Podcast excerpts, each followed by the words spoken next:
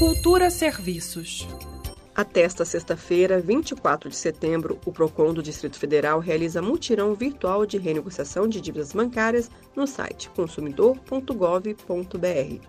A renegociação é totalmente online e possui vantagens em relação aos valores cobrados nas agências e correspondentes bancários. Esta semana, o atendimento é exclusivo de clientes dos bancos BRB, BRB Card, BMG e Santander. No BRB, podem ser renegociados contratos em prejuízo de até 50 mil reais, com taxas que variam de 0,89 a 0,92 ao mês, no prazo máximo de 120 meses. Para o BRB Card, as faturas em atraso do cartão de crédito podem ser parceladas ou renegociadas a depender do tempo de atraso no pagamento. No Banco BMG, o alvo do mutirão são os contratos de cartão de crédito consignado, empréstimo pessoal e empréstimo consignado.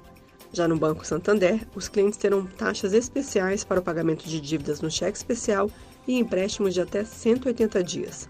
E no Banco do Brasil, os consumidores podem renegociar dívidas com cartão, CDC e cheque especial, entre outras linhas.